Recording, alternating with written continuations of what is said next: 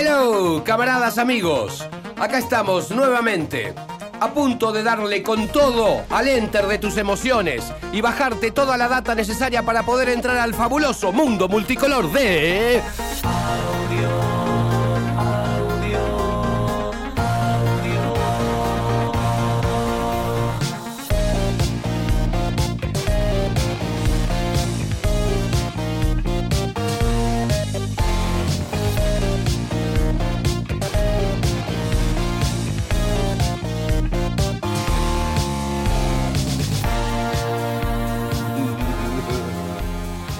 de imaginación, güey. Sí. Pongámosle, miren, las luces. Qué buenas que están. ¿No? Mirá, ahí, la- ahí dice aire rojo. Después está todo blanco. Es una oficina estatal. Estatal.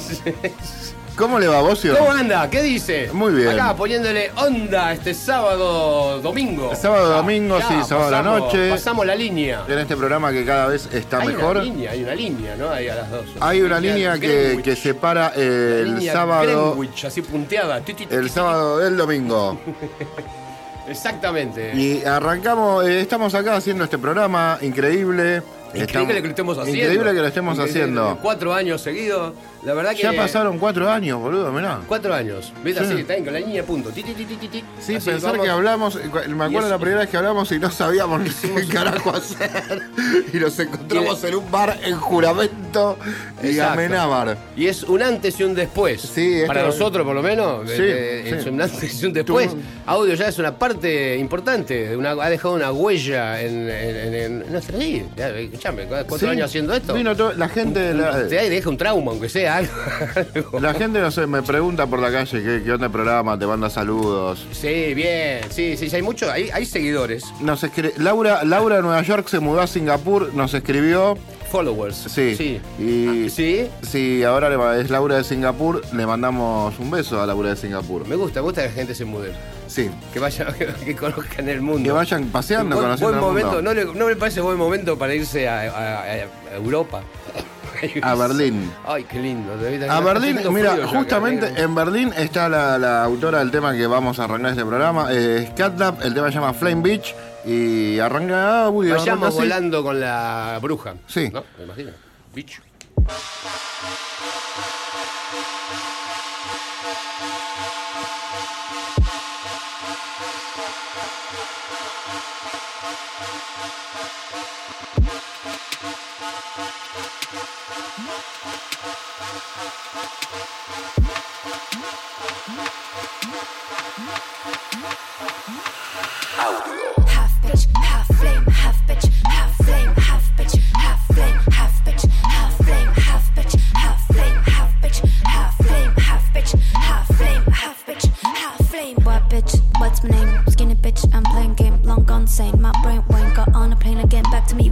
Shining flame. What pussy got you? Bring it down. Suffer. Now shiny gown, I like my t-shirt and my super low baggy pants. Don't give a shit about high pro, give a shit about staying pro. My friends are calling me my lovers with them. Don't far away, yeah, my lovers with them. I ain't here to fuck around. I'm doing the shit to win the round. I get my piece and turn around. No bullshit down when I'm found. Half bitch,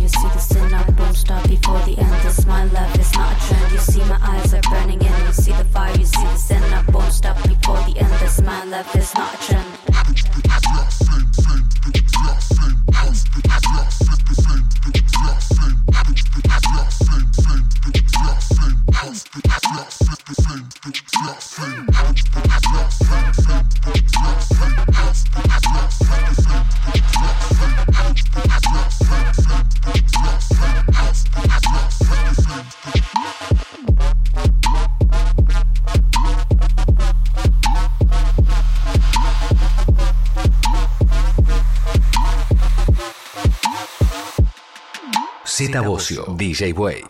Audio.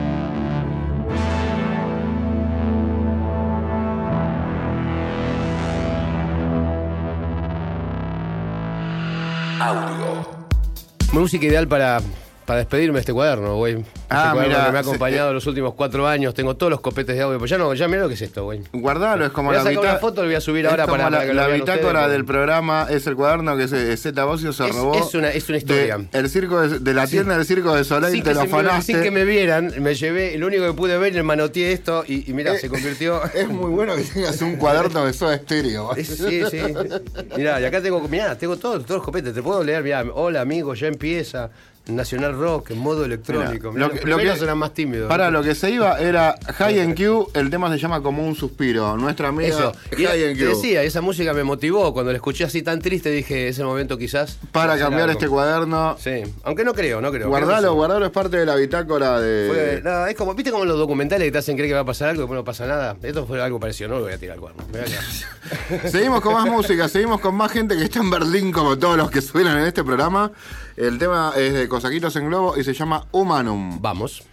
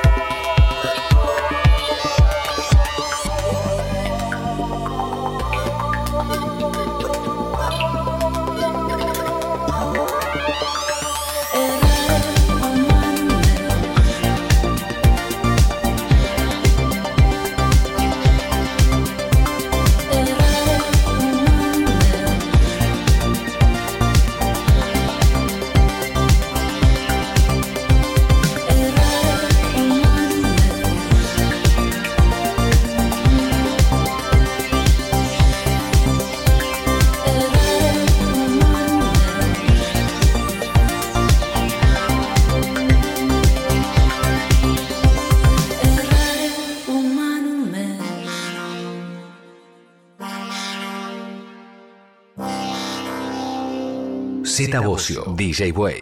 Audio.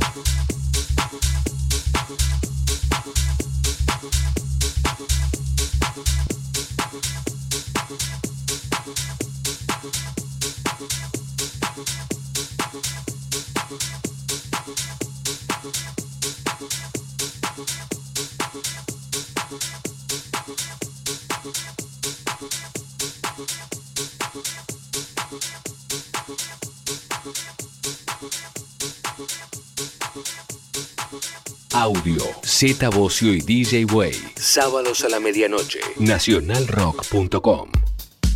Bueno, lo que se va es eh, Cosas Imposibles de Gustavo Cerati en las manos de Nico Jamuy. Lindo.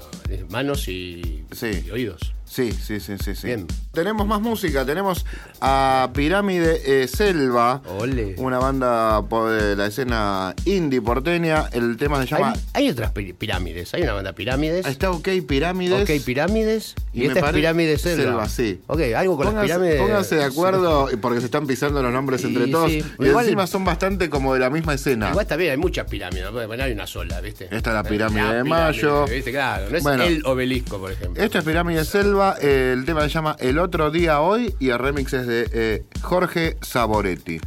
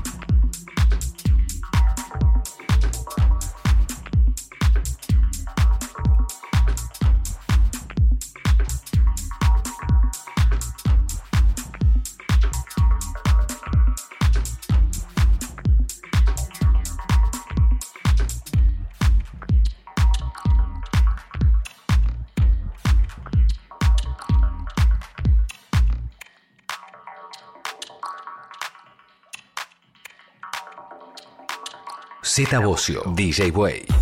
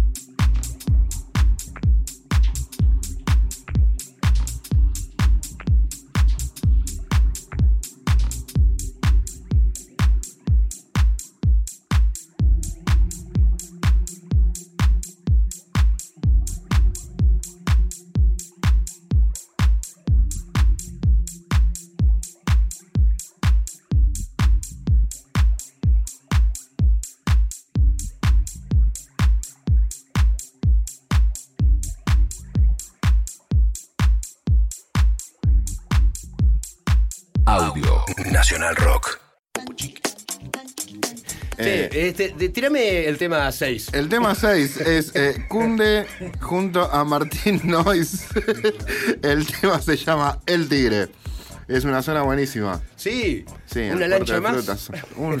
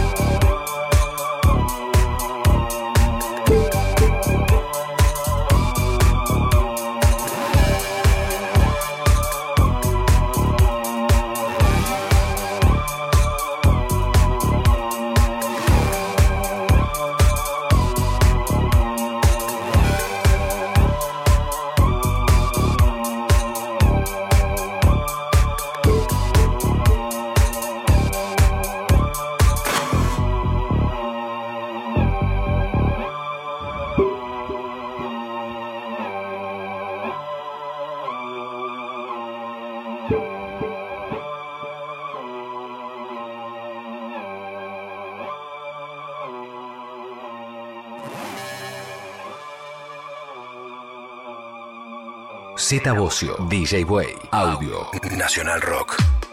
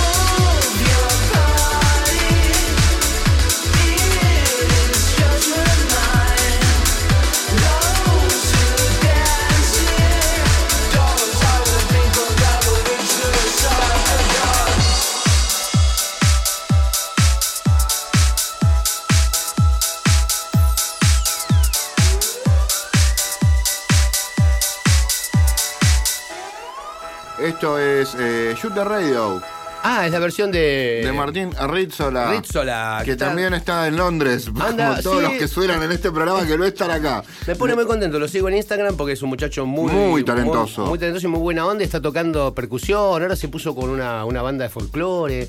Pero está- es- es- viste que hay gente que todo lo que encara le sale eh, bien. Bien, él es, la verdad que Sí. enganchó, yo sabía que le, que le iba a ir muy bien, por aparte es especial lo que hace, no es uno más, ¿viste? Él es, No, es muy dedicado, a la muy- percusión y, viste, tiene esa cosa que, bueno, que, que el espíritu latino, que allá lo valoran. Sí, y es muy aplicado, o sea que nos va a hacer quedar bien. Sí, así Sí. que nada, creo que va a ser una carrera muy exitosa, esto recién empieza para Martín. Sí, sí, sí. Le mandamos un beso No grande. tenía ni 25 años, era un, un jovencito. Está haciendo sus clínicas de live, está haciendo bocha de cosas ahí, Sí. ahora en Londres. Bueno, esto era We Will Dance, Shoot the Radio, remix de Martín Rizzola. Y ahora nos vamos con otro momento sublime de la radiofonía argentina. ¿Qué pasó? Vamos a escuchar eh, a Leandro Fresco y Antón Irizarre con su tema que se llama Cuando el misterio es demasiado impresionante, es imposible desobedecer. De ahí nos iremos una tanda y volveremos O con cambiados, otras más personas. audio o me convierto en Martín Sí. Bulich en el momento que en Buenos Aires, siempre lo quise decir, una nueva hora comienza.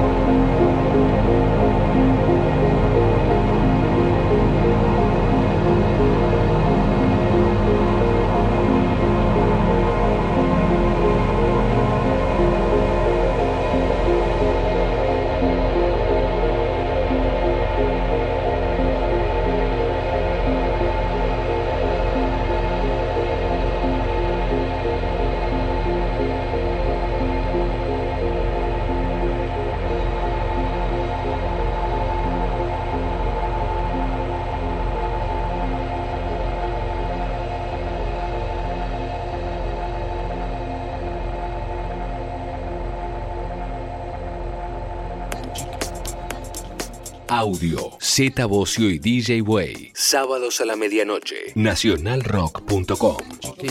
Bueno, estamos acá en, en audio, en la segunda hora del programa. Se este programa eh, histórico. Este, este va a ser un gran programa. Este es un gran programa histórico porque nosotros tenemos un invitado, como siempre solemos hacer en la segunda mitad, eh, que haya tenido un protagonismo, que tenga o que vaya a tener en la escena electrónica. Hoy trajimos una leyenda, un pedazo de Sí, historia. sí, sí, sí. Hace rato que no lo veo y hace un tiempo que nos empezamos a cruzar por todos lados. sí. Y es una alegría. Eh, bienvenido, Claudio, el capo Ferraro Audio. claro, Vamos. claro. Vamos. Yo los aplaudo a ustedes porque verdaderamente, además del privilegio, y no voy a empezar a tirar flores por, por el respeto que les tengo a ustedes, eh, con Z me une básicamente el, el- el- el amor a la música. Y, y a vos te dije hace un ratito eh, a qué temprana edad te conocí. Sí, tenía queriéndome 18 vender años. Un estilo musical, un género musical que yo lo escuchaba medio desfasado, porque aquel que venía de la electrónica, de la electrónica comercial, escuchar drum and bass, breakbeat y todas esas cosas, sentía como que estaba desfasada la música, como que no entraba en tempo ni nada, hasta que hicimos los primeros eventos, donde me demostró, Buey, sus amigos, Bad Boy Orange, de Buenos Aires Frente Jungle. y Sí, nosotros no entendíamos, porque nosotros éramos que poníamos música en, en nuestras casas y en alguna fiestita y de repente eh, eh, terminamos en Energy y la gente decía, ah, están en Energy, son DJ que dicen en serio, ponele. tipo. En siempre, en serio fueron siempre. No, claro, pero los divertía, era como, no entendí, nos dio una gran exposición en aquel momento que habrá sido año 97, me acuerdo que íbamos al DJ Time. 97, 98 y 99. Sí. Era, un, era un placer, de verdad. Al principio me, eh, yo te vuelvo a repetir, sentía la sensación de que la novedad superaba la realidad, que era el género electrónico, que venía de un género comercial. Si nos, si nos ponemos a pensar en, en la Argentina, más allá de ese tremendo esfuerzo que hizo la Z95 de tratar de poner grandes éxitos como yo siempre digo, Inar City con Good Life, ahí empieza a arrancar un poco la movida de los grandes temas, Rosala, Sissy Peniston, esos temas que empezaban a movilizar a los grandes DJs de la Argentina. Eh, creo que un DJ que tuvo que ser demasiado comercial para poder ingresar a la Argentina, que era un mercado que hasta hace muy pocos años, eh, muy difícil. eh, estamos hablando de un DJ alemán que se llama René Baumann, era DJ Bobo, DJ Bobo, como lo pronuncian en, en Alemania, que viene a la Argentina traído por la productora Braxa, que vos conoces mucho, seguramente, Bernardo Bergeré, Sí, Carlos Bernardo Gambini. Pitiño y Regarro. Nosotros trabajamos en una piecita muy chiquitita y era un proyecto. Y, y Bernardo, les quería contar, eh, me decía, en realidad esto lo iba a hacer eh, Horacio González, H. Scanner, vamos a hacer un programa llamado DJ Club, era toda una novedad que un programa llame con, con DJ, ¿no? Eh, eh, club y la verdad que era, era una, novedad bastante importante y bueno me tocó a mí Sí, porque eh, eh, Bernardo y ellos eran como estaban con música prohibida para mayores, videos en, en televisión. una cosa ¿no? increíble. Ah, Eran como Todo, buscaban todo. hacer, viste, o sea, capitalizar un poco lo que Todo. eran las tendencias, lo que estaba pasando afuera y adelantarse a hacerla sacada de alguna manera. Y, y tuvieron esta visión de meterse con la electrónica antes de que, de que existiera cualquier otro tipo de, en, de- en de una época emprendimiento. sí en una época estábamos en el estudio saliendo como queriendo hacer un break y pasó Charlie León Gieco y nos miraron como diciendo ¿qué es lo que hacen ustedes? ¿no? parecido a cuando me Sí, trajo Drama Maze el, el choque generacional quizás. Digo, ¿qué- qué- como queriendo decir, ¿qué pretenden o a dónde pretenden llegar con, con esta música? Sí. Bueno, eh, realmente algunos grupos eran, hoy si eh, lo analizamos, no, no sabemos bien cómo calificarlos, pero de todas maneras han hecho un gran esfuerzo para imponer a la música electrónica, que en esa época era llamada dance. Al principio era llamada marcha en la época de la Z, Claro. ¿no? Eh, después llamó dance y después llamó electrónica y bueno, las variantes de la ME y todas esas cosas que le fueron poniendo. Eh, hoy tenemos dentro de la música electrónica como bandera titular, tenemos un, EDM, eh, entonces este, hay, hay un montón de cosas que fueron sucediendo y, está bueno enriquecer esta charla eh, sabiendo de dónde empezamos, de una locura que producía solo grandes artistas de rock. Pero ¿y vos, y vos y cómo, cómo, cómo, cómo terminaste? ¿Vos ya venías haciendo algo en la electrónica? Tenías, Vos ya o- venías o de te la a- radio, ¿de o dónde te vinieron a buscar venías, por la Claudio? radio, fue por la radio y vos empezaste a conocer la electrónica becado, después. eh, fui a saludar a los operadores, que, que siempre es, es la vida de un programa. Son los Muy bien. coprotagonistas de todo. Muy bien. Pregunté por un gran maestro que tuve que, se llama, que se llama ahí- Ricky González, a quien le mando un gran saludo. Me Igual- enseñó mucho. Igual Daniela está escribiendo un mensaje de texto. Le mando un beso a Daniela, que le debe estar estar mandando escuchándote. mensaje a Ricky González que me va a hacer echar de la radio. Pero, eh, básicamente te quería contar algo, y porque me siento emocionado, pero al, al ya estar grande no, no, no son esas emociones donde por ahí desprendo una lágrima más tarde. No llores, capo, por Beca- favor. becado por el Colegio de la Salle, yo por- mi primer programa lo hice en esta radio. Se llamaba Hacia todos los rincones de la patria, con un gran locutor, grandes personas. Eh, éramos tres alumnos que fuimos becados por un tema de lectura. Hicimos un programa que era muy extenso, que duró casi seis o siete capítulos, donde se hablaba de la Argentina. Y la verdad que me, me enriqueció un montón el hecho de, de poder aportar un granito de ¿Qué- arena. ¿Qué año esto? Eh, Estamos hablando del año 80 o 79. 79. Cuando la radio era FM eso o AM, ¿no te acordás? Eh, AM. AM, o sea, Sí, llegabas hice en a AM en otro estudio, estamos hablando de Recoleta. AM, sí. donde, donde llegabas a todo, a todo el país. Sí, llegamos eh, a todo el país, todo el hacia país todos los una. rincones de la patria. Creo que hay algunos archivos y la verdad que tengo fotos todavía en blanco y negro. Pero, eh, pero era otra radio, era una radio más formal, ¿no? Sí, sí, No sé, sí. Pase usted, sí, ahora le sí. toca a usted. Había- La- Te, vení- eh, te para venir a la radio, te ponele. vestías. de los gestos tradicionales que todo operador sabe, por supuesto. Nunca se vistió nadie para venir a la Y radio. siempre, y siempre fue así la radio argentina, porque viste que yo fui por, por, por, por mi laburo, viste, fui a muchas radios de toda Latinoamérica. Y, Sí. y hay, hay formatos en donde por ahí el, el locutor se opera, ¿entendés? Y hace todo. Una El sola DJ persona. ese fue mi primer, hacías ese- eso. ese fue No, mi pero primer fue- problema. Vos hacías eso, vos te operabas. Ese fue mi primer problema y fui Son perseguido. como DJs, fui- son como DJs, y, ¿viste? Sí. hacen pum, pum, suben, bajan, ¿viste? Eh, y no sé, pero tienen como la una, magia, la magia del operador técnico no la va a sacar nunca nadie de un programa de radio. De un programa de música electrónica. No, a mí me gusta Uni- esto, ¿eh? unipersonal. Yo creo que hacer todo junto es una locura, pero Bueno. es como... Es, Eh, a mí se me ocurrió hacer esa locura, me trajo algunos problemas. Terminé la cadena SER de España haciendo un. una- un- Ahí en España lo hacen, Terminé en, en Italia, en Milán. eh, pasé, pasé por una feria de Milán, que es como una, como una competición. Llevamos un programa que dijeron, bueno, la verdad que ganó, pero usó artística en inglés, así que quedó segundo. O sea, no, No, teníamos nada, sí lo tengo, se lo voy a mandar a. Fue un esfuerzo enorme que habíamos hecho. Injusticia. Nos costó un montón poder viajar ahí. Este, la verdad que ganaron ustedes, pero tienen algo. eh, no, mentira. Su programa se llama igual que uno que está acá. Entonces, lamentablemente. ¿Y pero por qué no descalifican al otro, no? Claro. Eh, bueno, está bien. Claudio, antes, vos te hiciste, digamos, la gente te recuerda, te conoce y te ha conocido por Energy. Antes de Energy, ¿dónde carajo estabas? Eh, bueno, yo era, digamos, el, el suplente que estaba por meter la cabeza en la Z, pero estaba en la productora de la Z, que era Braxas Producciones. Ok. Y había programas enlatados. Lo interesante de todo esto es que le llegaba la música a la gente por OCA. Eh, todos los días a las 6 de la tarde, todas las radios, era, era una forma de hacer satélite sin que hubiera la tecnología del satélite. Todos los días a las 6 de la tarde llegaba el programa del lunes, ya el viernes te llegaba el del lunes, el lunes te llegaba el del martes. Todos Era los un días. formato de afuera, digamos. 60 radios desde la Argentina, entre Argentina y los países limítrofes. Eh, de hecho, te voy a pasar el, texto en algún momento para que lo, lo- lo- lo mencionaba el negro Giles, Daniel Giles, una gran persona, un gran locutor. eh, y llegábamos a todos. Entonces teníamos una cantidad de cartas. Recibíamos, nosotros cuando llegábamos a la productora teníamos una bolsa de cartas. Era, era, era el mail. O sea, el mail era eso, ¿no? Pero, eh, ¿por qué se valora tanto? Eh, hoy un mail lo escribís, pero viste que redondeás tantos caracteres, es como que en la mente uno tiene el 140 caracteres. Pero vos sabés lo que es recibir una carta de tres o cuatro páginas de una persona que se sentó exclusivamente a contarte algo, a vos, a un compañero tuyo de la radio, al operador, a alguien que le pareció cómico. Esas cosas llegaban al corazón. La tecnología que su- superadora esa fue el fax que te hagan un dibujo creyendo cómo sos, o que te hagan un dibujo de él con la novia, este, porque la foto no salía en el fax. Entonces, eh, trabajar sin la tecnología de los soportes que tenemos hoy era de alguna manera muy regocijante a la hora de, de- de poder disfrutar el éxito de algún programa o el éxito de algún tema que uno hacía. Pero básicamente salimos del final de la Z95 para hacer un programa de generación X que se especializaba mucho en rock y había hecho una división de música electrónica. Yo me la pasaba hablando de Soda Stereo, me la pasaba hablando de Z, de, de, de Charlie. Y ahí donde conozco a Me Charlie hacemos algo de la misión, algo de la misión y me dejaste ahí. Una misión me dijiste, tenías una misión. La bueno, la misión es esta, y yo se la quería contar a ustedes, pero que no, no piensen que estamos haciendo un programa de espiritistas ni nada raro de eso. Porque yo Tomemos- tuve- pero tomemos tomémonos de las manos, dice, pero tomémonos de las manos. y- No llego hasta ahí. Pero me dice Bernardo Bergeret, después de Carlos Gambini, estaba ahí convencido y no, que tenía que ser yo la persona, pero bueno, Carlos hoy es el director de Radio Disney.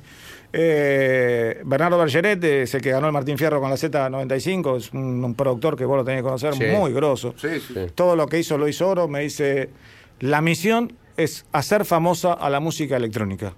Y yo le digo, ¿yo cómo hago con un micrófono? Y nada, teníamos al negro Gudiño, que lo tienen que tener... Bueno, el negro Gudiño era un operador que nunca supimos qué tenían los dedos eh, con la cinta abierta para clavar un papelito, otro papelito, y cuando nos íbamos, después de la noche estaba todo editado como si hubiera sido...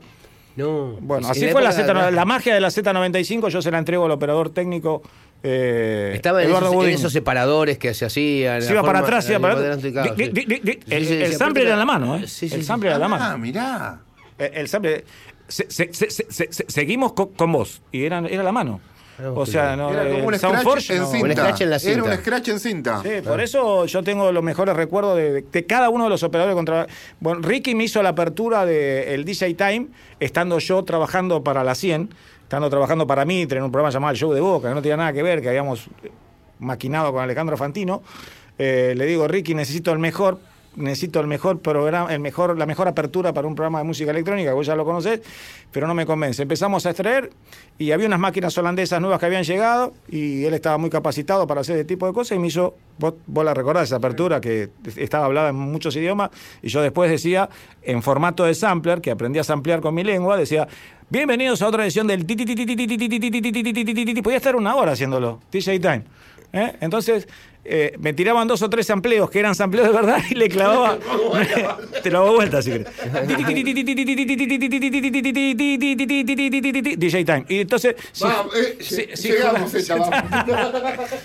Los operadores jugaban, viste, con los canales y se iba derecho, izquierdo, derecho, izquierdo, derecho, izquierdo, tremendo. Era- claro, y los eso- pibes enloquecían. Es verdad, eso era la energy. No entendían nada. Eh, los pero era, una la identidad de la radio, era, era la personalidad. Sí, eh. sí, y por eso siempre le apostamos mucho a los operadores, editores, para mí son fundamentales a la hora de la magia de la radio, porque esa cuota de... De todas interés- formas, ese analogismo que vos decís, esa cosa analógica, Sí. le, le- no tiene nada que ver con la computadora, digamos. No, Ese, no tiene, eh, no tiene gusto. No, no, si no hay una mano, las cosas no tienen hay gusto. algo, por hay eso, algo- hay algo de artesanalidad que se nota. la mano y- de ustedes acá es el talento, es lo que están expresando, son las vivencias. Claro. Eso es lo que se nota. Porque vos escuchás muchos programas de radio que recién haces hincapié cuando ponen el tema. Eso es porque no está funcionando algo bien. Si realmente, no, acá pone- y mucha gente te va a decir, escucho este programa porque ponen buena música. Algo no está funcionando bien. O sea, debe tener un buen musicalizador, pero algo no está funcionando bien. Entonces, de alguna manera me dijeron, la misión es hacer famosa la música electrónica. Ahora tenemos eh, Generación X Radio, te digo, ellos eran en Soda Stereo en ese momento, ya, ya no sabíamos más qué decir de Soda Stereo, cómo enganchar una nota, cómo, cómo robar una grabación de México, de acá, de allá. Eh, y después teníamos eh, un programa que llamaba DJ Club.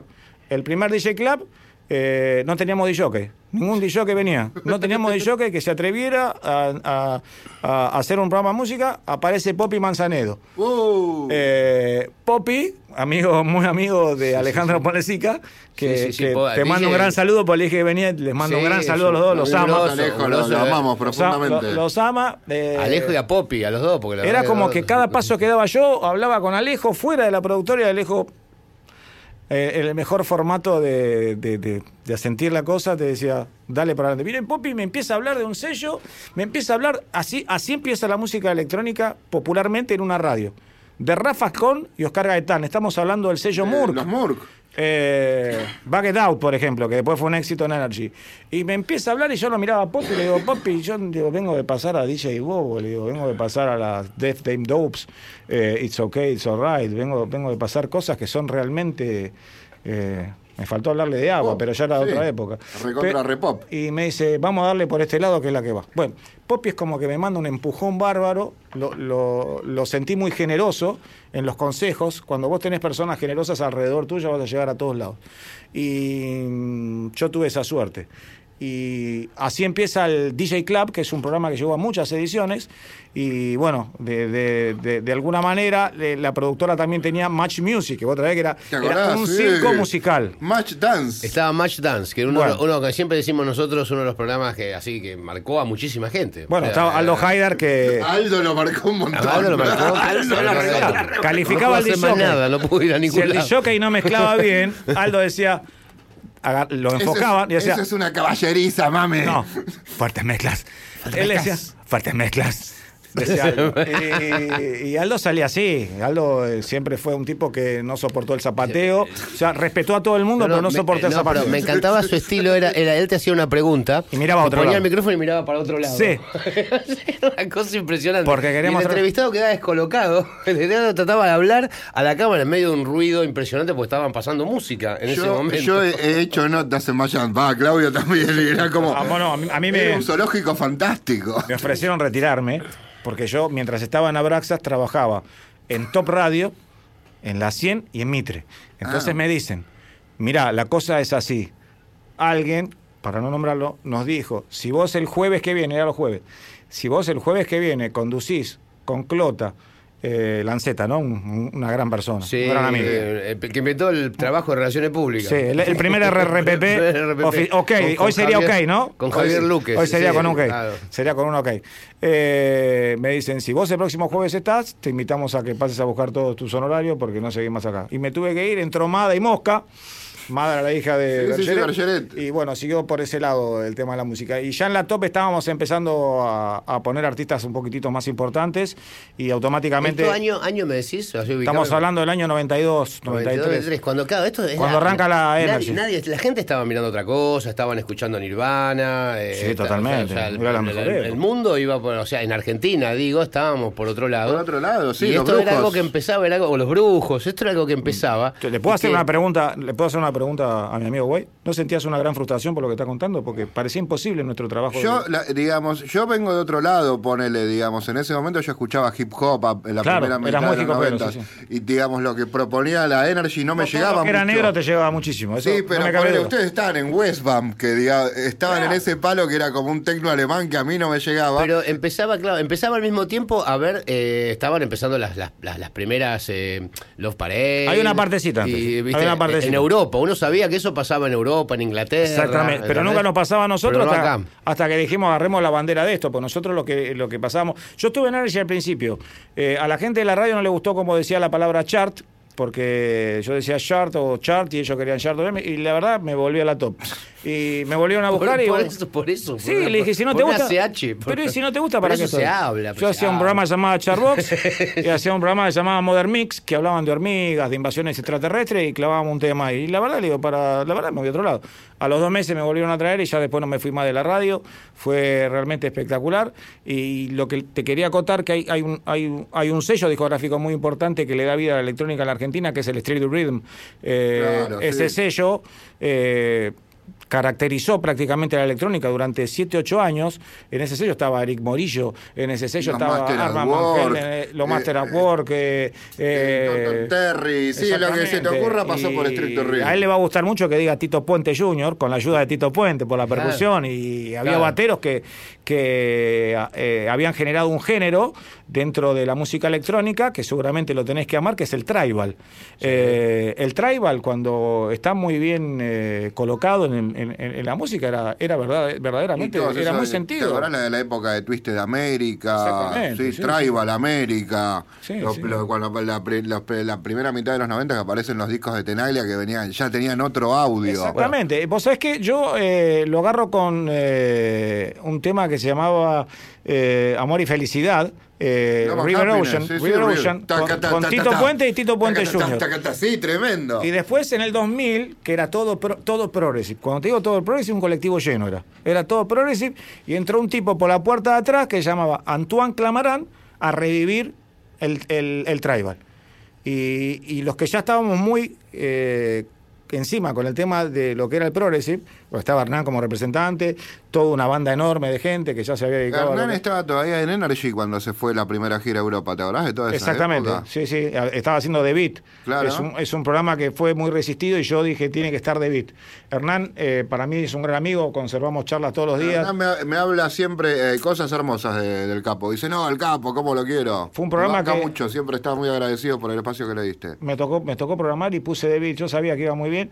Y cuando arranca The Beat en el primer programa veo que entra Zucker. Y digo, ¿qué está pasando acá? Yo había arreglado con Arranca Taño. Oh, y Zucker me da un abrazo. ¿Qué hace, capo? Y hace el éxito tal vez más recordado de la historia de la música electrónica de un saque. O sea, eh, el, el tipo que manda un tema como viene y que se transforma en un éxito, él pone The Rockefeller Skank de Fatboy Slim de Norman Cook y ese tema no lo pudo dejar de poner cada vez que iniciaba su Clásico. sesión y su set. Eh, él impuso ese tema en Sudamérica, te voy a decir, porque la radio ya era recontra satelital.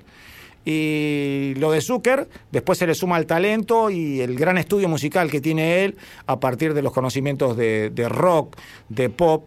Eh, Zucker es un DJ que mete todo adentro.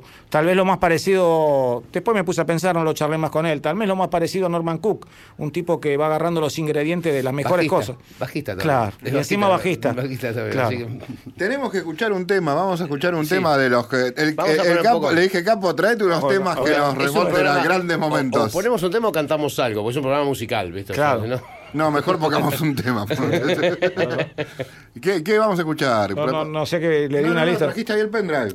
Un pendrive que Sí, tiene. traje- A ver, tirame. A ver, a ver, tirame un eh, título. Tirame un título y lo, lo ponemos. Viene preparado hasta el último día, pero... Quiero recalcar, quiero re- contarle a la Roja, gente, a la audiencia que llegó el campo con una carpeta Roja, de, antimufa. de Energy 101. de Energy 101, mirá. Totalmente. Increíble. Vamos. Todavía, ¿eh? O sea, fiel. eh, Bueno, de- eh, de vamos a escuchar un tema y de después lo, Vuelve la. Energy, dice el otro.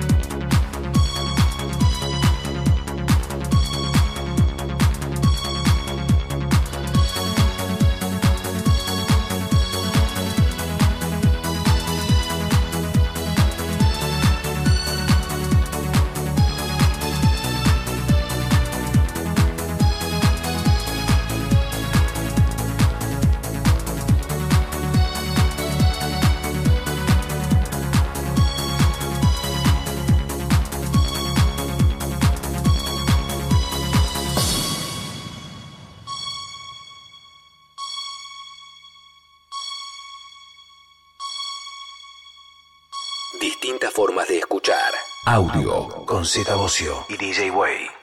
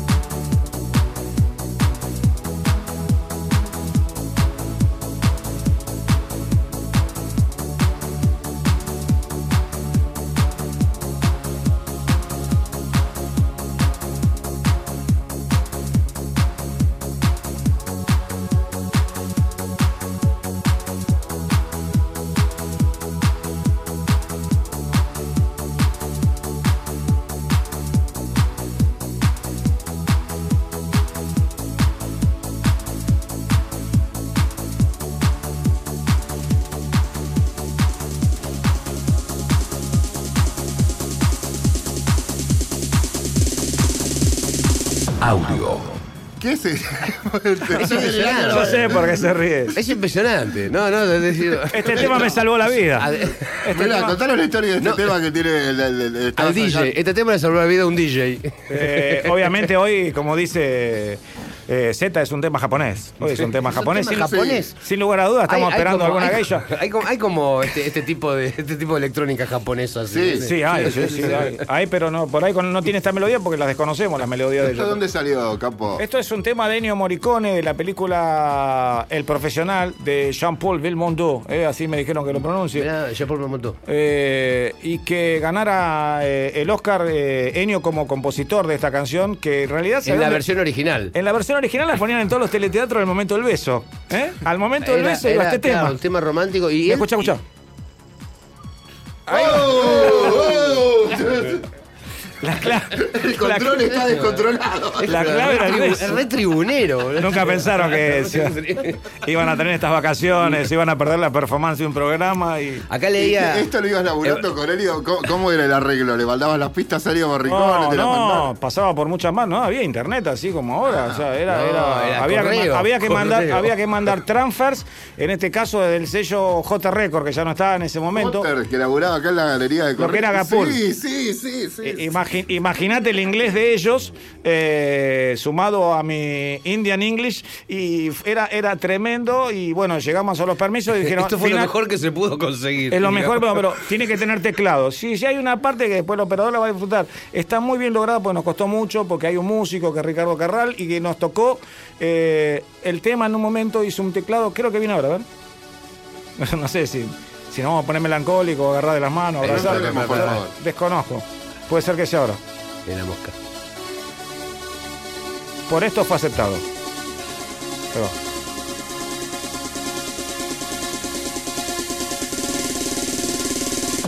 Este teclado es argentino. Es glorioso, te digo, ¿verdad? Se me llenan los ojos de lágrimas. Eh, hay, hay fuerte, hay tensión en la radio. hay- es como que vuela No un. puedo evitar moverme como Palmer.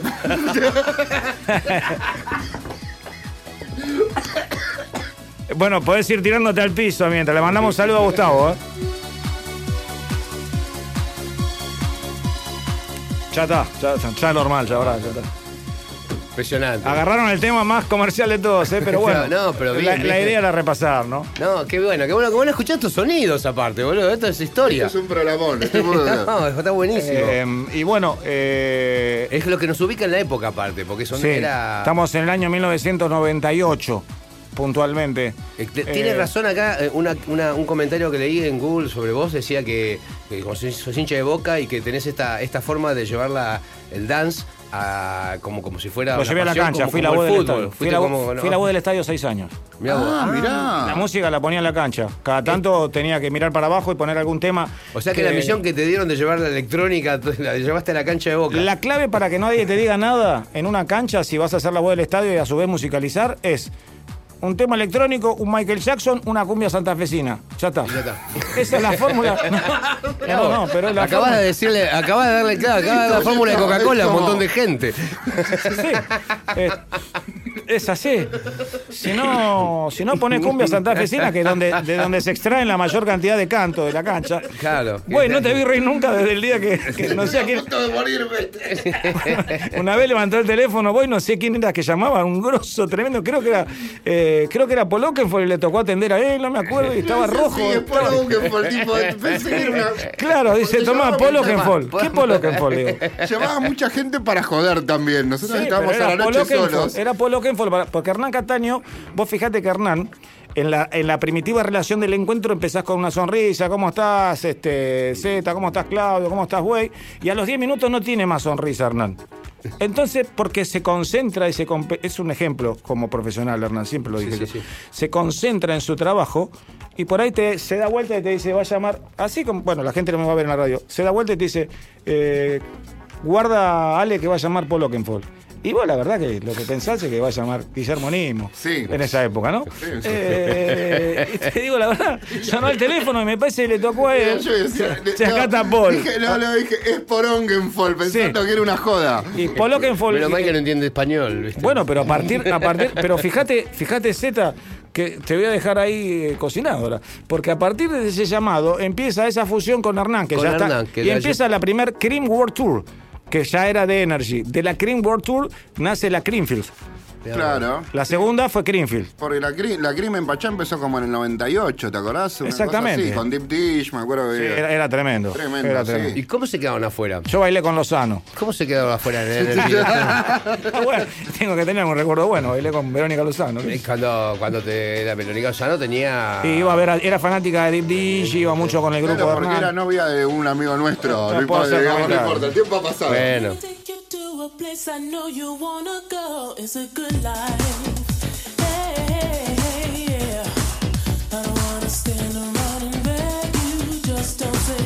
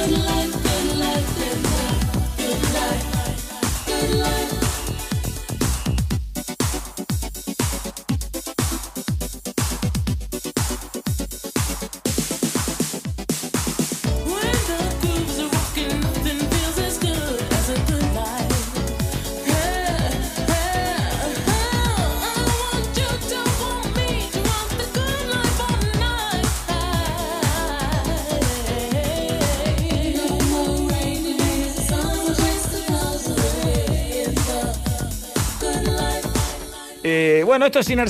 Casualmente, yo creo que la Z95 te hace despegar con este tipo de canciones. Sissy Peniston, Rosala con Everybody Free. Aparte, los mensajes que dejaban. Estas canciones tenían mensajes, sobre todo ya de la mujer para. Para con el hombre, para predisponerse, nunca fueron escuchados. Eh, de hecho, también lo había intentado eh, en la música disco, y vos lo sabés mejor que yo, eh, Gloria Gaynor con la canción Sobreviviré, es un himno Sí. absolutamente. Tuve la suerte de llevarla a la radio, hacerle una nota, y cuando nos juntamos en un hotel, por segunda vez, esta es una anécdota linda para vos, porque me mandan de un medio a cubrir una nota. Y, y yo veo que ella me guiña el ojo. Yo me quedo al final y hago la nota como en el lugar 14 atrás del de Crónica. No me olvido más. Todos fueron con traductores. eh, how are you? ¿Cómo estás? ¿Qué esto y qué el otro? Que Eh, Gloria Gloria, Gloria. Me siento yo. ¿Cómo estás, Claudio? Ese es Eh, bonito. Hablaba castellano, perfecto. Y la verdad que me enamoré y subí el video al toque, después lo subió, me, me- me lo, me lo pasaron por un montón de radios y, y bueno, son de esas cosas, ¿no? Hay muchas cantantes que fueron muy luchadoras para demostrar eh, lo que es la mujer en la escena, no solo en la escena de una casa, sino que en la escena de la música, Sí. en la escena del trabajo, en la escena Crystal Waters. eh, Había más hits en esa Lonnie época Gordon. también, había más mensaje en la música. Después, eh, como que el, el house fue como dejando lo- los lyrics, las letras de lado. Fue, se fue yendo más para lo, lo, lo, lo- lo musical, lo más funcional. Pero Chicos, yo les en pregunté estos a la 90 chica- todavía había, había, había una fusión con el pop y las canciones Sí, eran canciones. sí, eran pop dance. Eran, pop, dance. Muy claro. bien, muy bien la apreciación. Pero las chicas, yo tuve la suerte de. de- con Lonnie Gordon pasé Navidad en la radio porque se había quedado colgada y me llama Steve Gómez, que era el representante, y me dice: Escucha, me quedamos colgada. ¿Qué, te- qué tenés para hacer a la noche en el programa? Y la verdad que Navidad, creo que lo voy a grabar. No, ¿Vos porque estoy con? Lonnie Gordon, me dice. Lonnie Gordon. ¿Vos, vos sabés lo que era Lonnie Gordon en ese momento? Le digo, ya llamo a mi familia, comemos en la radio, le dije.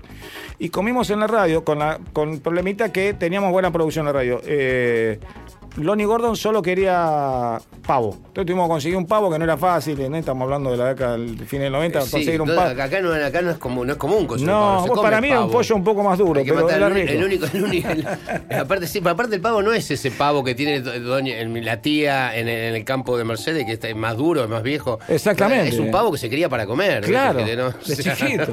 Uy, mirá el tema que está sonando Sí. atrás, capo.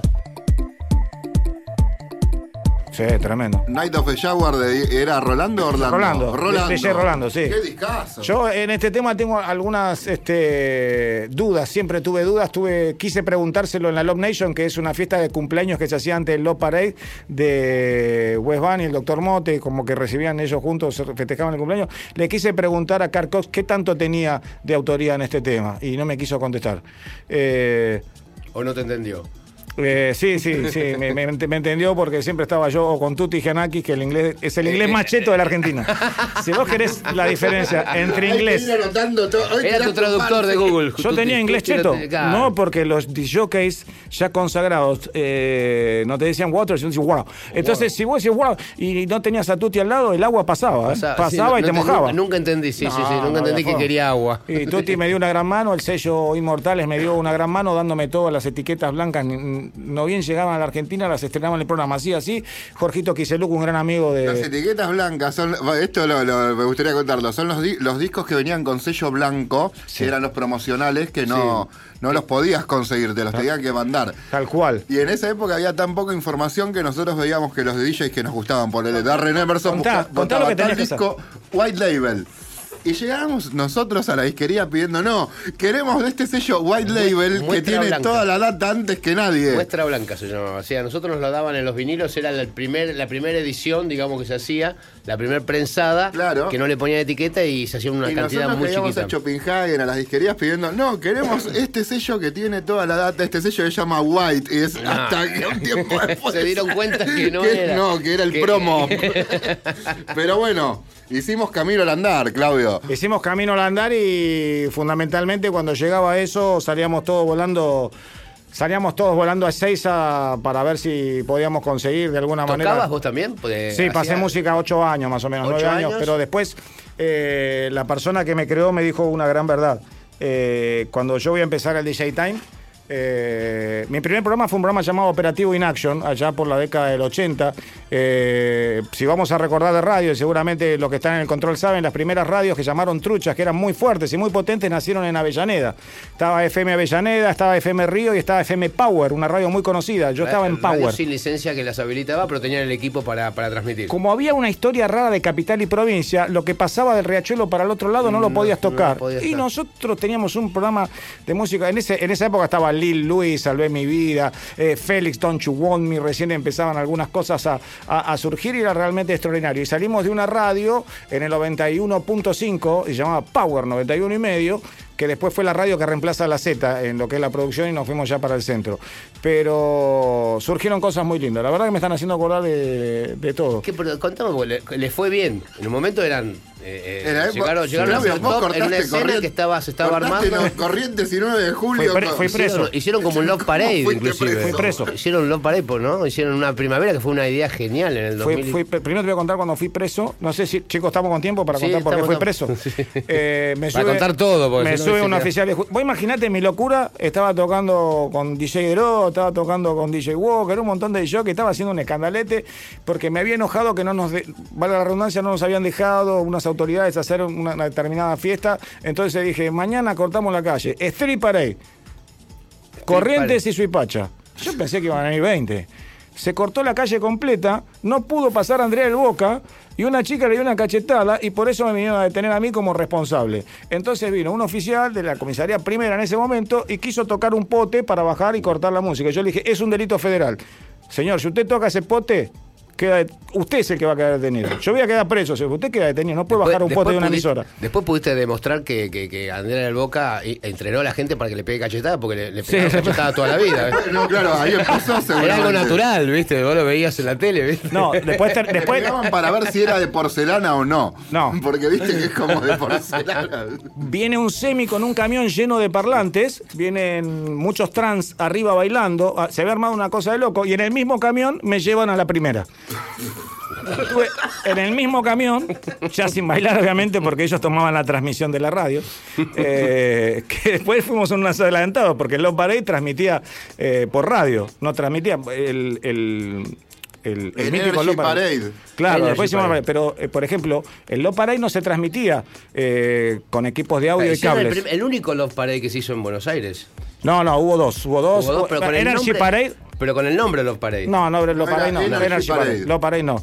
Eh, hubo una idea, pero después empezaron por el tema de seguridad. Nosotros habíamos hecho un protocolo muy interesante que lo está usando Hernán Cataño ahora, que, que ahora está muy relacionado con la seguridad de los chicos. Nosotros no podemos saber cómo vienen los chicos, pero sí, cuando vienen tenemos que tener una recepción de seguridad, una, un, un espacio importante donde lamentablemente tenemos que ceder más del 30 o el 35% del lugar para la seguridad de salida de corredores, de, de puestos de ambulancia, de, de- de prevención y ese tipo de cosas. En la Argentina nunca se quiso entender eso y dijimos son 30.000 entradas más, somos argentinos. En aquel momento ya tenían que entender eso, digamos, porque yo iba a poner, iba a poner música y era un niño de 18 años. Vos que estabas en la producción del evento, Sí. ¿ya tenían en cuenta esas situaciones? Tenía hace muchas 20 y pico presiones, de años? tenía muchas presiones políticas y esas presiones políticas se basaban en que queremos muchas ambulancias en la puerta.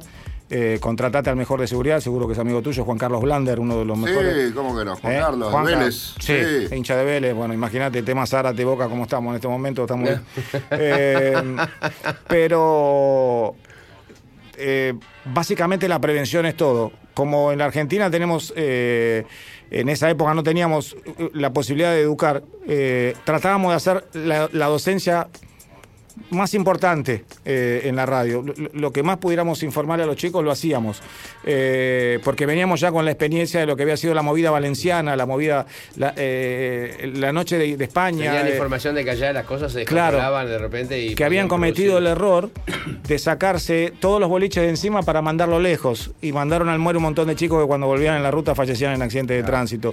Todas esas experiencias las, las teníamos, entonces tratábamos de, cuando elegíamos un lugar, ¿eh? Mi- Mira, mira, mira cómo está teniendo, porque él era chico, como dice él, y pasaba música y no se preocupaba por esto. Teníamos que tener un lugar que si llegara, llegaba a colapsar o, o llegaba a haber algún problema muy importante. Este es el hombre de la cara roja, para mí el mejor tema de la historia. que más me- sí, el Lorena estuvo en el estudio tocando en el DJ Time. Cambié el programa de las 6 de la tarde a las voló 10 de la mañana. Cuando vino a Morocco, que habrá sido en el 98. Claro, 99. estaba Huguito Díaz y Hernán Cataño. Y me lo, me lo mandaron al otro día fresco antes de viajar y cambié el horario de las 7, de 6 de la tarde para hacerlo a- un DJ time a las 10 de la mañana. Bueno, este, y te decía, estábamos muy preocupados por la seguridad, eh, por si explotaba algo, que los hospitales estuvieran cerca. Eh, ¿me, me- me comprendés? O sea, ¿Cuánta gente meti- metieron allá en Palermo esos dos años? ¿50 lucas? En Palermo, en Palermo cobramos eh, 27 mil o 29 mil entradas por corte de ticket y se habían metido por un lugar donde... Era la- gratis igual la fiesta. No, no, no, no. La de los bosques de Palermo era gratis. Ah, la de los bosques de Palermo, 220 mil personas. Esa fue con camiones inflables. Fue con camiones queriendo imitar lo que eran los camiones del Low Parade. Temáticos. Eh, eran, ¿cu- ¿Cuánto eran? ¿Cuatro, ¿Cinco o seis camiones? Claro, pero en los camiones del Low Parade lo que hacían era, después de que bajaban, los- el- mientras llegaban a la multitud, los camiones Low Parade presentaban, cada discográfica presentaba un DJ que en ese momento estaba Tiesto, Armin, todos tipos que recién ni sabían si iban a seguir en esto. Eh, esos camiones, eh, no bien se bajaba el DJ, eran utilizados en el momento que la Deutsche Welle lo anunciaba para repetir una radio que solo duraba un día en Alemania, duraba ese día. Era la radio Low Parade. La radio transmitía más directo que el cable. Imagínate, 2.200.000 personas, la última persona, imagínate dónde está. Imagínate cómo llega Claro, la no música hasta allá. Claro. Es Por la imposible. radio. Es claro, por la radio llegaba en directo perfecto. ¿eh? Ustedes chicos entenderán que un cable Entonces- no es lo mismo que la... Entonces, entonces, tenía, entonces tenían auriculares, los pibes que yo bailaban con, con- con- con- bailaban con, sus con sus aparatos. No, la música, los camiones tenían unos parlantes tremendos y... Yo estuve, no- estuve en alguna de esas, porque- Sí. por mi programa Rock Road. Estuve Sí, una- sí, sí, sí, sí, en sí, una sí, grande, la, no me acuerdo, en el 2005, creo. Sí, Bueno, de las últimas. de las últimas, de La las última, últimas. la última que se hizo en, 2008. en Berlín, Sí. en la última que se hizo en Berlín estuve y en la que se hizo en Múnich, antes de la última, última que fue la Exactamente. que tuvo, hubo, hubo chicos muertos. Sí, en, sí, en Zurich. creo. Sur- eh, Por- sí, Porque, que- claro, la- el Low Parade tiene una connotación cultural, artística muy importante. De hecho, había sido declarada de interés cultural en Berlín. Era muy cuidada. Lo que pasa que el tema de lo que fue la última organización, la sociedad y todo eso, recibió muchas quejas y en Berlín no te perdona ninguna. Múnich, por ejemplo, yo fui a una ciudad muy chiquita y la verdad, o sea, me, esos, ¿viste esos pue- pueblos más del interior Sí, de, de- sí, de sí. Alemania y, y 2.800.000 personas ¿Dónde las eh, que están, que nada, vos a, la- a las 11 de la noche termina, ¿entendés? Sí, sí, Pero sí, ¿cómo, sí. Las, ¿cómo las mandás a dormir? O sea, están, tan, tuvieron todo el día bailando, Sí, sí, sí, tan, tan, tienen de ganas de seguir. De lo- Entonces es como que se arma fiesta en cualquier lado, es un despelote, ¿viste? Sí, es muy sí, difícil. sí. Igual, ¿sabés qué hacían en, cuando estaban en Berlín? Hay una estrategia muy interesante que era cansar a la gente antes como para que las seis horas Low Parade ya fueran suficientes. Esas son estrategias de Blanders también. No, no, no, bueno, pero de seguridad. No. Vos, vos- sabés que había fiestas, eh, se llamaban fiestas clandestinas, pero no eran clandestinas en el momento que había un policía en cada punta. Eh, se hacían las estaciones de subterráneos, en las, en las estaciones de trenes, en algunos suburbios de Alemania. Tocaba, por ejemplo, esa noche me acuerdo que yo en vez de irme a esa clandestina me fui al Columbia Hall, que es un lugar muy interesante de Berlín, donde tocó Norman Cook. Y le dije a Tuti, no voy a llegar nunca a conocerlo ni hablar, aguantamos un minuto, me dice Tuti. Y bueno, con su inglés cheto se fue hasta allá y terminé abrazado a Norman Cook. Norman Cook se bajó, puso un tema largo, se bajó para hablar, subió, cosas que en la Argentina no ves. Y, ¿Y, y- y- y se terminó? ¿O seguiste? ¿Cómo- cómo- ¿Se cortó en un momento la Energy? Porque se cortó, ¿cómo, cómo, cómo fue? Eh, bueno, yo, yo con la Energy empecé a tener algunas, este, eh, soy muy amigo, soy muy agradecido de, de los dueños, fue una empresa familiar que la verdad para llevarla a cabo costó muchísimo. Sigo hablando, Sí, no fue no ninguna, corp, ninguna cosa, no, no, no, fue un sueño. fue un una sueño, cosa de locos. Gente soñadora. fue una cosa de locos, un, un cumplimiento por parte de, de- de los titulares a, a los que trabajaban, fue increíble. Porque de este, de este nivel de convocatoria, de tener todo este, este, este desarrollo que hicieron, porque fue justo el momento, fue la radio que cayó justo. Yo creo que se invirtió en esa radio 10 años para recibir después las cosas a los, los últimos 3 años. Pero se invirtió de una manera y, y en algún momento se intentó cambiar con música. Yo eh, por lo menos tuve suerte, me dijeron hoy tenés que entrevistar a Mano Chao, me dijeron yo de venir pasando a Norman Cook, me- pero me pareció algo extraordinario. Me, Cambió, la, fanático. eh, cambió el formato de la radio a una radio más abierta, no Eh, tan electrónica. Sí, el único programa que tenía era el DJ Time. Con eso hicimos toda la fiesta. Con, eso trajimos a The Prodigy a la Argentina. ¿Te acordás? A Parque Sarmiento. A Parque Sarmiento y disfrazamos de astronauta a, lo- a la Durban Group. Sí, el día que Luis tiene un disco y casi mata a uno, ¿te acordás que le partió la nariz de un discazo? Acá la contamos esa anécdota. De buena onda. Sí, sí, Sí, sí, Mirá la- mirá la, mirá la cara en la Le técnica. atravesó, le atravesó el Le rompió cráneo. la cabeza. Sí, y escuchá cómo empieza nuestra. Este, este es el dato que. Y después te voy a hacer rematar, te voy a rematar con algo que a lo mejor se ponen a llorar. Eh, vos sabés que cuando, cómo empieza una rave así en el Parque Sarmiento, porque él me habló de números, de lo que hicieron, que esto y que lo otro. Eh, resulta que la gente de rock and pop tenía alguna dificultad para poder manejar la música electrónica y de hecho nos cedieron la coproducción de las raves que se hacían en el Buenos Aires Art Center Love, que eran verdaderas raves. Eran las de Pablo Greenbank esas. Bueno, eh, tenían un Claro, bueno, tenían sí. un concepto eh, exacto de lo que era una rave, la definición exacta, musical, tocaban en, en entrepiso de galpones, todo, pero Estaba la Lalandia también, ¿te la la Landia, la, la Mariano decoración. Que era, Sí. sí, que Mariano Airaldi, Airaldi. Que todo lo que era también. todo lo que era el manejo de ellos eh, te daba una caracterización al lugar realmente espectacular. Pero bueno, entonces, ¿por qué aparece todo esto? Porque a veces las cosas se dan así, como, como lo dijiste vos hace un ratito. Eh, hay un momento donde tenían que traer un grupo y no estaban seguros de con quién fusionarlo, porque de Prodigy era alguien que hacía algo de electrónica, algo de rock, algo de electrónica, la misma canción, era como un ida y vuelta. Eh, una genialidad de Prodigy. Para mí siempre fue una genialidad. Tengo la suerte de tener los discos de ellos autografiados por ellos, fui como me los puse todos en el bolsillo. Eh, entre Rock and Pop y Energy mandamos eh, ese show. Entonces nos dijeron, si este show sale bien, acá tienen la llave de otra fecha que nosotros ya no vamos a hacer, que es la fiesta del, de, que hicimos en, en, en Parque Sarmiento. Claro, La, no. Porque la ya había rave, digamos, las piletas, las Eh, piletas. estaba la rave sudamericana No, estaba la Ultimate Rave y eh, la que hizo Diego Cid, que es un genio. no, pero la primera fue de Carla Tintoré, porque yo ponía Sí, música- tienes razón, tienes yo razón. po- fue el 21 de junio del 97 porque yo Era ponía- más chico todavía, o sea, estamos hablando ya de un tenía- adolescente. ya tenía 19 años. Porque yo ponía música en el skate park, Sí, del Parque sí. Sarmiento, y Carla me dice, hay que conseguir un lugar que no tenga vecinos, que arreglemos Un con el beso muy dueño". grande a Carla. Y aparece Horacio Acervo, Horacio Acervo, Con ¿sí? Acervo, y los sí. presento a Carla. Y aparece a- el dueño del lugar Tobías. también con Acervo. Eh, Era- el que tenía la concesión era el padre de Horacio, el arquitecto Acervo, no me acuerdo Está bien, bueno, pero el hijo del, del- del- del dueño del lugar también aparece en la productora, no me acuerdo, ya ahora me va a salir. Horacio Oki, Toby, eran, eran pibes de 18 años que éramos todos unos pelotudos. Te venían con un saquito así y dicen, bueno, tienen el predio, calcúlenle entre 16 kilómetros de ancho. por- ¿Qué? Entonces vos decías, bueno, no había más que Nosotros aprovechar. estábamos de camping en Parque Sarmiento en los veranos, ah, usábamos la pileta porque estaba clausurado y vivíamos ahí adentro en el skate. Pero que, eh, digamos que fue una decisión dejarlo. O sea, en un momento la radio cambió, tomó decisión de cambiar el perfil, pero de y abandonar todo eso. La que- radio que en el año habían- 2000, sí. Que habían hecho, pero por, algún motivo en especial. Cambió la cuestión- electrónica en esa época. O, o pensa- pensaban que iba a venir otra cosa nueva y que esto ya había pasado. Hola, mira, yo te que venía- lo que vino después fue, mucho más grande. Sí, lo que, quiero, lo que quiero contar es que a lo mejor la radio era dependiente de algunos personajes que tenía. Eh, era muy dependiente. Eh, desde lo comercial, eh, o sea, estamos hablando de lo que es el aparato comercial de una radio, cómo vive, cómo Para subsiste. Entonces, al desaparecer eh, dos o tres nombres ahí importantes en la radio, se van un montón de cosas. Este es mi parecer.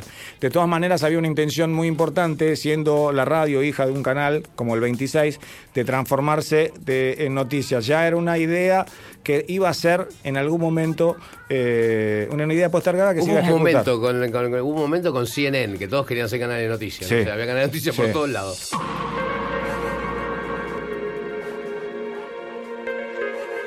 This is my church. This is where I heal my hurts.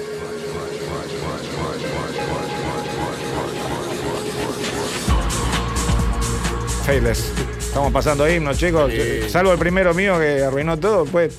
Este, esto- esto- estos Fue el mejor, el mejor momento de la noche. que- Creo que fueron los mejores momentos del programa. momento de la noche. Yo te di bailar a los Luis Miguel en un momento. Pero bueno, eh, te quería decir que terminó porque creo que por un lado la radio producía más gastos de, de- que ganancias y por el otro la intención de un canal que crecía con noticias eh, merecía una radio con noticias y la tuvo, de hecho hoy es Radio Latina. Y que bueno, nosotros seguimos en contacto siempre. Yo me fui a una cadena que armé que se llamaba Eco, hoy es una cadena Bueno, muy importante. Córdoba. De- Hoy es Delta Eco. Porque después de eso vino. Disculpen, yo estoy dando nombre, a lo mejor Sí, no No pasa nada. no Después, pasa después vino, después vino, no, es de Radio Nacional esto, así que puede dar todo lo Sí, que y Nacional es Nacional. Nacional. No hay, acá no hay, no, no hay tanda comercial. Eh, el, eh, el- te decía, eh, lo que vino después fue la asociación entre una radio como, como forma de comunicar la música y una productora que armaba las fiestas. Entonces era todo un negocio. Sí, todo, todo fue cambiando. Eh, Eso, ustedes llegaron a, a- a- a probarlo, pero no lo llegaron a montar. Claro, digamos. cuando se transforma es- ese negocio en el eje de todo, se pierde eh, el, el calor con la gente, el calor humano de la gente, el cuidar a la gente, el, el interpretar a la gente. Y, y en ese negocio entran, entran marcas, más marcas, más Y- marcas, y es difícil más marcas. de tener el control de todo después. y al que maneja el negocio lo único que le importa son los tickets, ya lo que Sí, pasa la adentro. música, yo, sabemos puntualmente de quién hablamos. Sí, bueno. No, sí, de- Siempre del terminamos en el mismo del personaje. market- Del marketing, hablamos del marketing. Yo, yo estoy. eh, El eh, marketing. Yo estoy. El marketing. Ustedes saben que. Bueno, lo que te quería decir por ahí, no creo que te emocione porque con todas las cosas que viviste en la vida vos, creo que eh, una pavada como la que te voy a contar yo, a mí nunca me hicieron una nota. nunca me hicieron la primera nota que me hacen. No, ¿en serio? Sí, sí. Pero te contaste, mirá, toda la información no alcanzó. Claro, pero Sí, me hicieron notas por revista al principio, cuando el programa andaba bien, pero yo nunca quise y la esto verdad. es una charla más que una nota igual para Y, y vos, recordar. y vos entonces de ahí nunca- te fuiste. quería te agradecerles por eso, nunca me hicieron una No, nota. es una genial. La verdad, yo también le quiero agradecer a Buey, que fue el, que, el de la idea. Ay, no, no, yo, ah, le vengo diciendo que traigamos personajes que, que fueron importantes en la historia, ¿viste? Porque Sí. eh, si bien empezamos eh, si- siempre con productores, DJ productores, ¿viste? Eh, vamos más para ese lado, pero, pero hay mucha gente que, que ha visto crecer esto, que ha, que ha influenciado. Pero quieren que- saber cómo fue la cocina. Y vos no Claro, cómo se armó, cómo, cómo fue que se llegó Yo a voy eso. conociendo un montón de DJs, productores que ahora están laborando muy fuerte, que tienen 30, 32, y me dicen, yo tenía 11 años y me acuerdo que ibas al programa del Capo, Sí. y digamos, durante años no nos vimos nosotros, y nos empezamos a ver ahora por Hernán, por Alejo. Sí, nos volvemos a nos reencontrar. volvemos a reencontrar. Bueno, pero eso es muy bueno. Quiere decir que algo hicimos con la amistad y algo hicimos con él. Sí, sí, sí. Lo, lo- lo que te Es que quería... sa- vos te das cuenta de la influencia que te, digamos, que tenés en un montón de gente que quizás no te visualiza. Hay, ahora. hay un montón de gente que se dedicó, al- gracias al DJ Time, a ser DJ. Y vos me preguntaste si era DJ. Bernardo Bergeret un día me llama aparte y me habla, me dice, si vos querés tener éxito y si querés que cumplamos el objetivo, eh, lo que tenés que hacer es eh, correrte de la pasión de pasar un disco eh, y que el programa se llama DJ Time, es tiempo de DJ. Todos los DJs tienen que estar en tu programa. Desde ese día, rajatabla, repete eso. Y todos los DJs tuvieron su lugar y casi todos fueron famosos y casi todos eh, ocuparon grandes lugares. Pero, en- pero vos después en la electrónica ya no. O Seguía sea, produciendo te- discos, aproveché y le metí a los discos yo. Hiciste, hiciste música. Trabajé para BMG, trabajé para Edel Music, trabajé para Zoom Record, trabajé para J Record, ¿Qué, trabajé... trabajé, ¿Qué significa? ¿Qué hiciste? No, hice más de 22 discos acá y 30 Armás los afuera. compilados de... Compilados. Aparte de armar los compilados propios míos, tengo más de 11. Eh, con autoría en Sadaik y toda esa historia. Y después he producido con compañeros Con también. tu discos- nombre. Con mi ahora- nombre, sí, sí. Ahora, está. ¿dónde estás, Capo, al aire? Radio Cultura 97.9, los sábados. Ok, a la noche. ¿a qué hora? De 23 a 03 de la mañana. Pongo Radio Cultura en Facebook. Que por en supuesto Google. tienen que venir un día ustedes, por favor. Sí, Hacemos sí, el colgado. ahora vamos al programa estamos, ahora estamos obligados, más Sí, vale. por favor. Sí, sí, aprovechamos el espacio. eh, Es una linda hora. Yo tengo un sueño de hacer, yo tengo el sueño de hacer un programa parecido a que ustedes me ganaron ahora, que se llame Reunión DJ, ¿no? Creo Sí, que sería interesante escuchar la postura y las anécdotas de cada uno, ¿Te ¿no? podemos dar alguna, alguna de nuestras experiencias y para, para mejorarlo? Sí, yo igual te sigo. no, o sea, somos, te- no somos celosos. No, Che, te- rápido al pasó el contrario. programa, me está diciendo la producción. Que... Sí, Sí, bueno, muchísimas Sí, gracias. Nos dijeron redondear nos hace, aguantaron. hace, hace tres horas que venimos redondeando. Sí.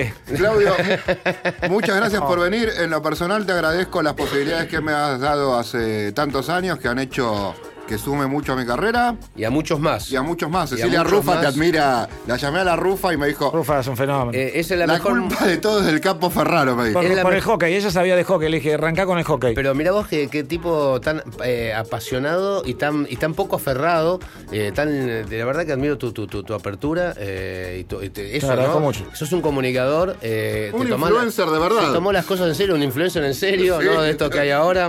Eh, la verdad que No, gracias, gracias, la verdad que eh, gracias. Una persona muy especial que hizo las cosas con amor y que sigo, se, se sigo, nota, y se nota muchísimo y, y nada, dejaste huella. Me produce, vos sabés que yo hago algo y ahora sí les corto. Eh, yo hago algo que es insólito. Yo cuando hago mi programa de radio llamo a todos mis compañeros que están en línea en ese momento, o sea, hablo de la línea de la grilla y me comunico con los 40 principales, le escribo a Ezequiel, le escribo a Alejandro que ahora está la noche de Milén y así, bueno, voy tratando menos, Hernán no porque está siempre afuera, pero es una cosa de loco lo que hago, porque esa gente toda en algún momento estuvo en mi programa. Y entonces siento como que esa misión que me hablaba Bernardo Bergeret arrasa desde todo lo lineal de las radios en un horario nocturno los sábados. Cuando todas las radios eran pasaban cumbia y otras cosas, ahora todo es electrónico la noche. ¿Cuántos Gracias a Dios, ¿no? ¿Cuántos años tenés? Yo tengo 54. 54. La misma edad de Bueno, Crystal Waters. Para el cumpleaños de este año tenemos que hacer una fiesta con todos ellos. Llego al 6000, llego al programa número 6000. ¿Cómo me gustaría que, ¿Eh? que me den una Contá mano? con nosotros, te vamos a visitar a Radio Cultura. Eh, nosotros dale, nos sí. tenemos que ir porque va a venir Héctor Darrey y nos va a cagar a patadas con. Va a venir a, sombrera- a sombrerazo. Dale.